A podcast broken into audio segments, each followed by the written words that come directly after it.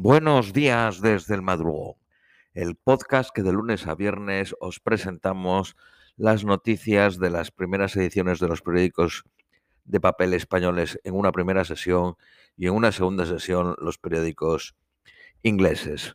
Vamos con las de hoy, martes 18 de enero, a las 2 menos cuarto de la mañana en España. Periódico ABC.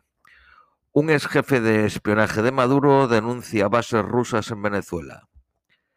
El general Manuel Christopher Figueras, exiliado en Estados Unidos, acusa al chavismo de plegarse a los intereses del Kremlin.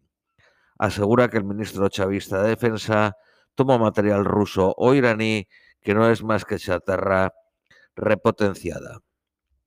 La semana pasada Moscú dijo que se reserva la posibilidad de llevar tropas al continente americano.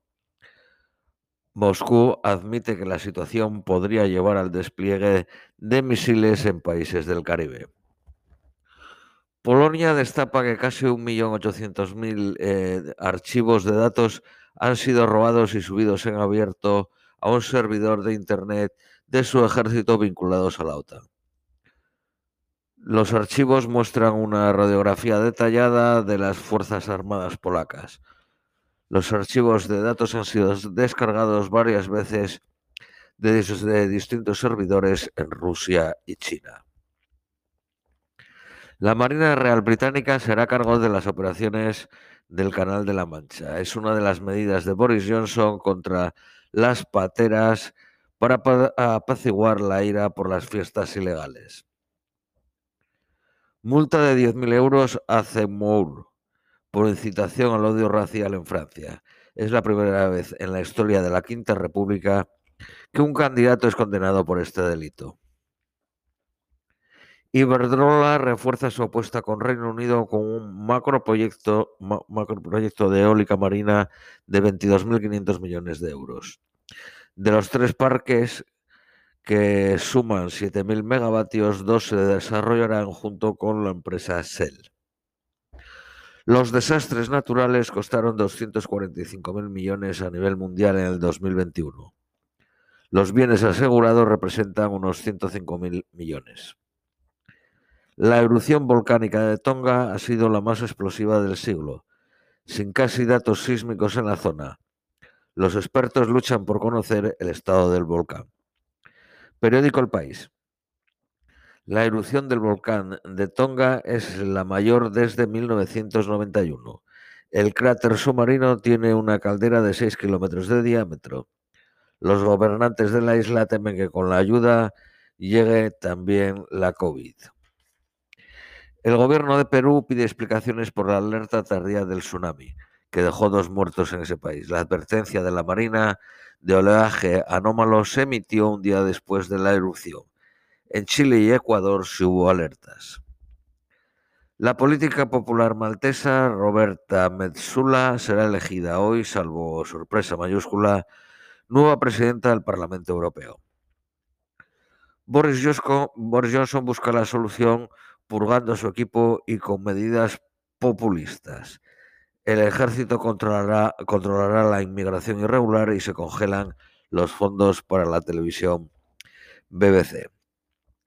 La frase consigna que repiten los portavoces del primer ministro es la de acabar con una cultura del alcohol en Downing Street.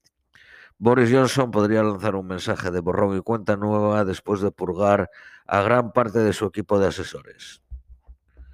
Suecia envía tropas para reforzar la isla de Gotland frente a Rusia. La amenaza de Moscú en Varsovia, en Ucrania, perdón, inquieta a los países nórdicos y bálticos.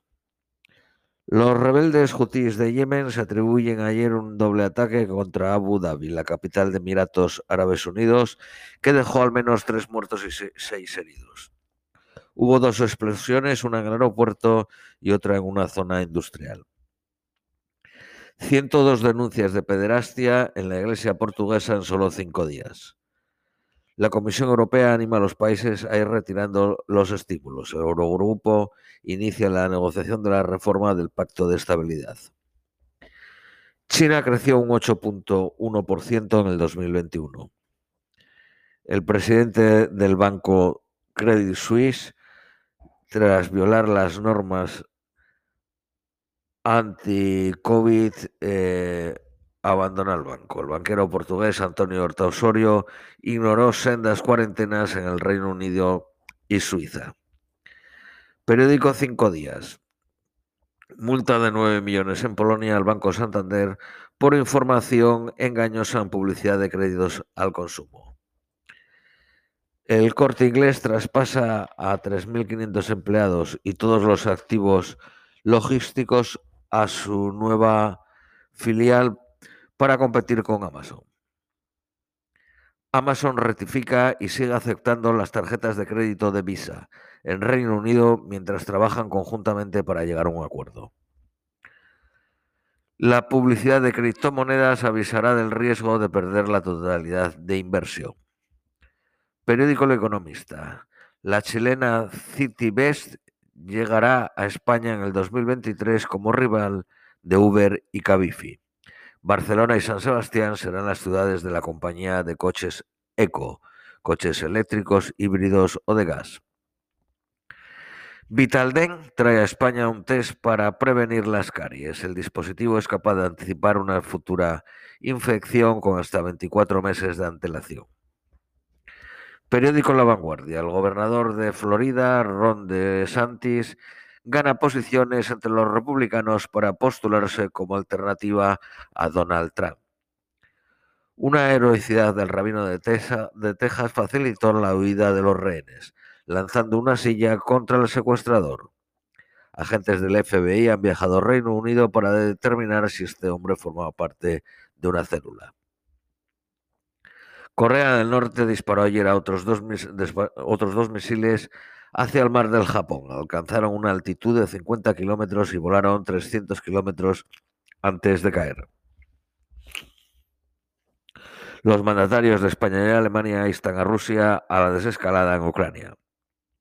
Habrá una cumbre hispano-alemana antes del próximo verano. El rey insta a Marruecos a caminar junto a España. El Partido Socialista Catalán presentará un proyecto de ley electoral antes del verano para Cataluña. Periódico ABC. El Partido Popular acusa al gobierno de eh, ideologizar a los diplomáticos. El nuevo temario recorta el contenido sobre la conquista de América, pero incluye la memoria democrática.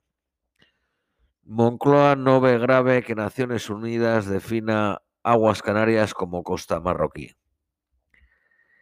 Escándalo en el Parlamento catalán. 1.700.000 eh, euros en sueldos fantasma. La Cámara tiene 21 empleados jubilados que cobran sin ir a su puesto de trabajo. La reforma de las reglas fiscales y el mercado energético empañan la sintonía de Sánchez y el canciller alemán. La oposición critica el sobrecoste en los test antígenos que compró el Ejecutivo.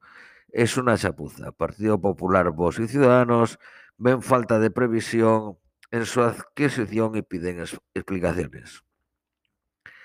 Calviño nacionalizará la Sareb, el banco malo por, por valor de más de 30.000 millones de euros.